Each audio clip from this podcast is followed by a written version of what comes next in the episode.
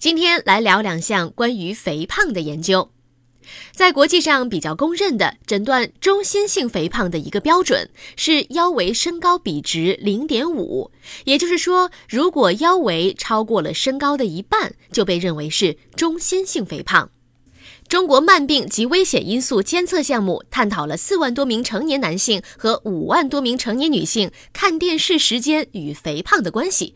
结果表明，成年人每天用于看电视的平均时间为一点八七小时。多因素回归分析提示，每日看电视的时间每增加一个小时，人群患肥胖的风险就会增加百分之四。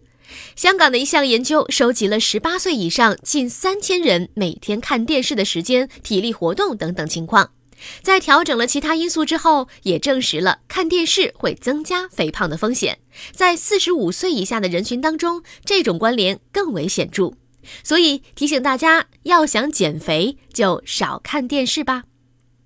本条音频内容来自 Plus One 和中国医学前沿杂志。